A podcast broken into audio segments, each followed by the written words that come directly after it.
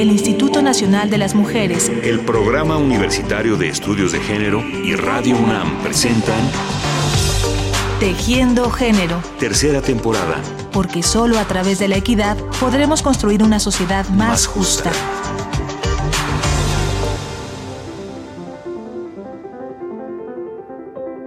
Hoy, dentro de la tercera temporada de Tejiendo Género, continuaremos la serie dedicada a las niñas y los niños y lo haremos hablando de la lectura.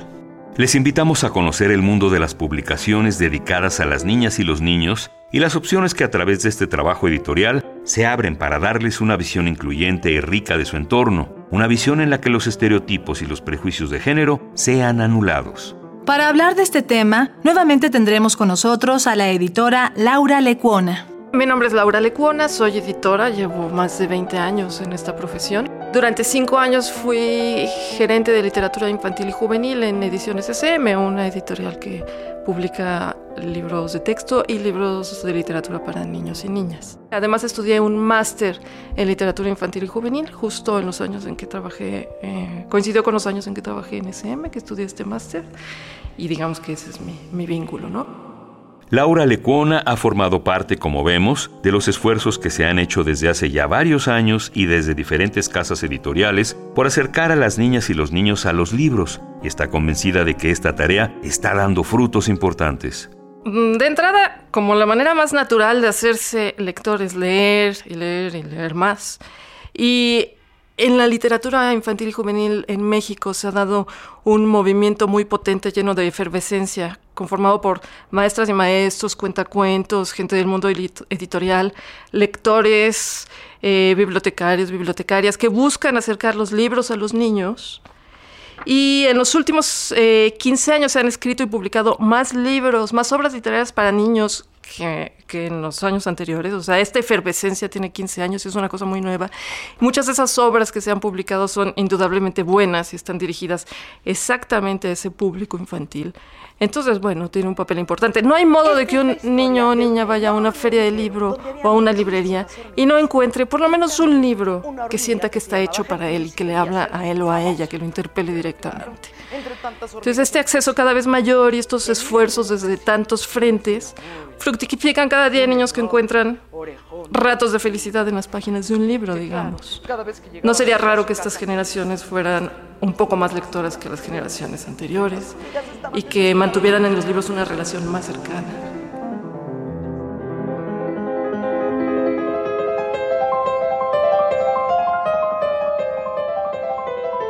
Dicen por ahí que la lectura es uno de los más gentiles compañeros que puede tener cualquier persona, sea grande o sea pequeña. Porque la lectura siempre, pero siempre te cobija, te da respuestas, te enseña a formular preguntas, te acompaña, te ayuda a discernir, te vuelve crítico y divertido, te permite poner en su lugar las razones de muy distintas cosas. Por eso la lectura es una buena herramienta para acompañar a los niños y a las niñas en la comprensión de temas que a veces es difícil percibir con claridad, como por ejemplo los temas de género. Sobre esto, Laura Lecuona tiene una historia que platicarnos, la historia de un libro muy singular que se publicó hace unos cuantos años en México. Su título es Harta del Rosa. Y en 2010 publiqué en efecto este libro que se llama Harta del Rosa, que es es un libro con texto de Natalie Hens, ilustraciones de Ilya Green, un libro que originalmente se publicó en Francia. Es un libro muy sencillo con una premisa básica que es que la niña protagonista, eh, a ella no le gusta el rosa, le gusta el negro, el color rosa no le gusta. No, no le interesa jugar a las princesas, ni tiene la aspiración de ser una princesa, ni sueña con ser una princesa. Eh, al contrario, le gustan los insectos, le gusta explorar. Ella no lo dice así, pero tiene, yo diría, un alma de, científica. Entonces esa niña no quiere ser princesa de grande, quiere ser investigadora en un, en un centro universitario, por ejemplo. ¿no? Eh, eso es todo. A mí me encanta el negro. Normalmente a las niñas les encanta el color rosa, pero a mí se me sale por los ojos. Algo parecido me pasa con las princesas, las cursilerías de las princesas, con los moños y con las muñecas. Pero cuando se trata del rosa, se me sale por los agujeros de la nariz.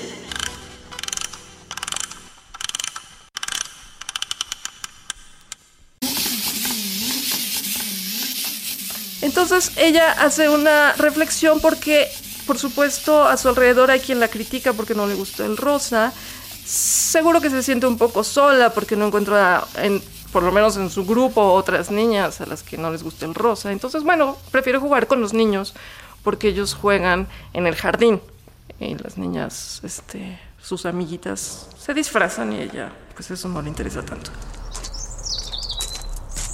Lo que más me gusta son las piedras y los fósiles y los dinosaurios. Y también me gusta la historia de los primeros hombres y de todos los insectos. Los gusanos e incluso las arañas. ¡Ay, las adoro! Y también los ciervos volantes, esos escarabajos con fuertes mandíbulas que parecen cuernos. No me da miedo tomarlos con la mano, pero lo que a mí más me gusta son las grúas. Las grandes, las gigantes, las que construyen los caminos. Papá dice que todo eso son cosas de niños.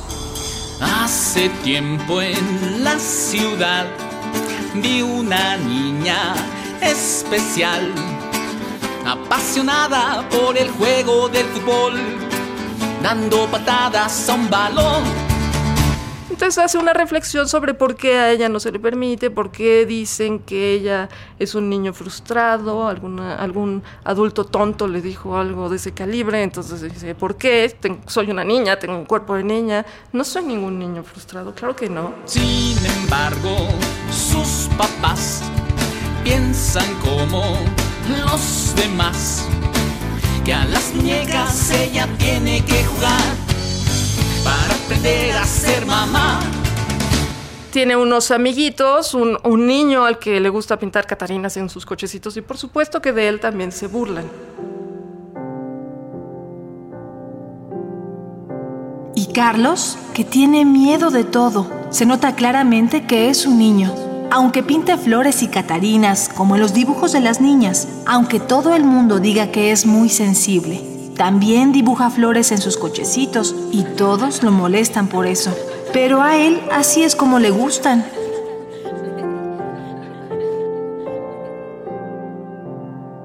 Pero eso es todo. No es un libro sobre homosexualidad, es un libro sobre estereotipos de género, en el que aparecen una niña a la que no le gusta el rosa y no le gustan las princesas, sino que le gusta el negro y le gustan los insectos y las grúas y un niño al que no le gusta jugar a los cochecitos, pero como no le regalan los juguetes que él le gustaría tener, pues pinta flores en sus cochecitos. Eso es todo. Los intereses en la infancia no determinan la orientación sexual en un futuro. Entonces este libro no es sobre homosexualidad.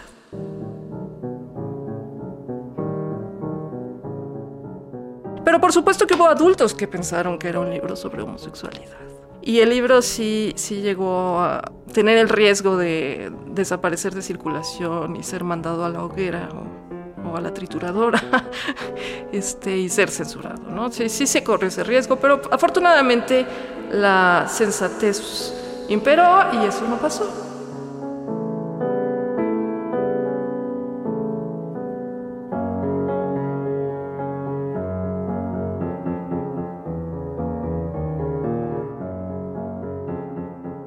Si un libro que no este hablara sobre homosexualidad a los niños, no sería algo importante. Ese es un libro que yo no, yo no publiqué. Me habría gustado hacerlo. Lo más cerca que estuve fue otro libro que se llama Esta familia que ves, de Alfonso Ochoa y Valeria Gallo.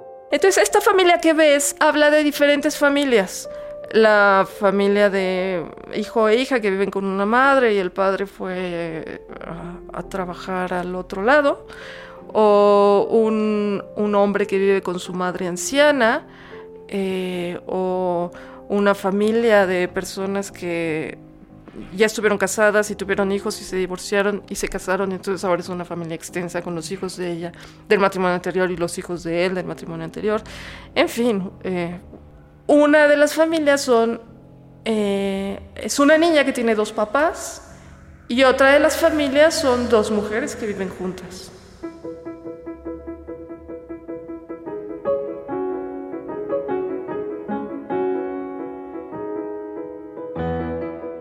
Es interesante comentar que el libro Harta del Rosa no solamente logró sobrevivir al intento de censura, sino que fue adquirido para las bibliotecas de aula de la SEP. Y actualmente, miles de niñas y niños pueden conocer esta breve y bella historia que reta los estereotipos de género.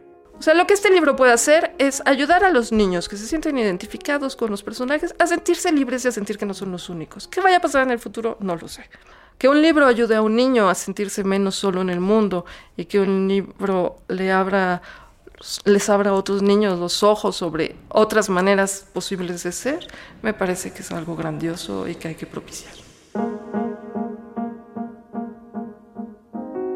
Entonces, en la casa pregunté por qué a las niñas no les pueden gustar las cosas de niños y a los niños las cosas de niñas. Me respondieron que porque sí. Las respuestas que se dejan en el aire no son respuestas. Contestarle a un niño porque sí es no contestarle nada y es creer que los niños son incapaces de entender. Por supuesto que los niños no están libres de llegar a un libro con los prejuicios y estereotipos que han aprendido en la tele y en sus casas o en la escuela, en el peor de los casos. Pero por lo menos los libros les permiten ver, conocer otros puntos de vista.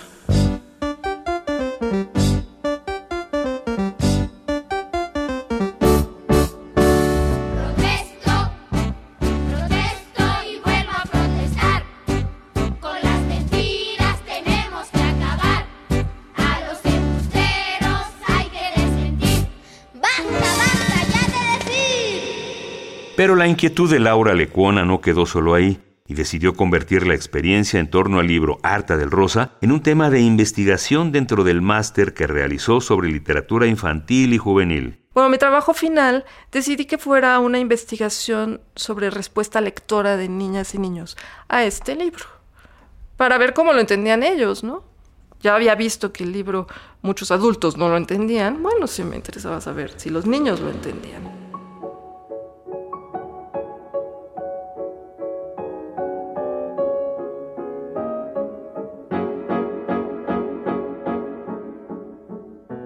Y por supuesto que sí, los niños lo entienden mejor que los adultos. Y fue, fue una muy bonita experiencia porque los editores no siempre tenemos la oportunidad de, de conocer de primera mano la reacción a los libros que publicamos.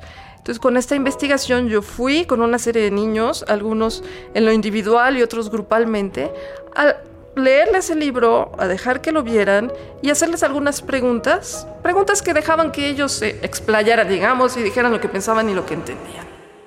Finalmente le preguntamos a Laura Lecuona cómo puede la lectura convertirse en un buen instrumento para desarmar los argumentos de la inequidad de género que se cuela en los mensajes de tantos medios de comunicación. Esto fue lo que nos contestó. Cualquier libro puede propiciar la reflexión sobre los temas de género, ya sea que esté del lado del feminismo o no. Otra cosa que pueden hacer los adultos, por cierto, es ayudar a que los, niños hablen sobre los libros que leen y se hagan preguntas en torno a los, niños, a los libros que leen. Una cosa que los adultos pueden hacer es propiciar que los niños se hagan preguntas sobre los libros que leen. Por ejemplo, ¿este libro trata a las niñas igual que a los niños? ¿Los trata como iguales? ¿O en este libro se piensa que hay cosas que las niñas por el hecho de ser niñas no pueden hacer, mientras que los niños, por el hecho de ser niños, sí? Esa pregunta se puede hacer con un libro que tenga o no tenga perspectiva de género. Muchas gracias a Laura Lecuona por esta conversación y por su trabajo cotidiano como editora. Y a ustedes, amigas y amigos, muchas gracias por su atención y hasta la próxima el Instituto Nacional de las Mujeres, el Programa Universitario de Estudios de Género y Radio UNAM presentaron Tejiendo Género. Tercera temporada. Porque solo a través de la equidad podremos construir una sociedad más, justa.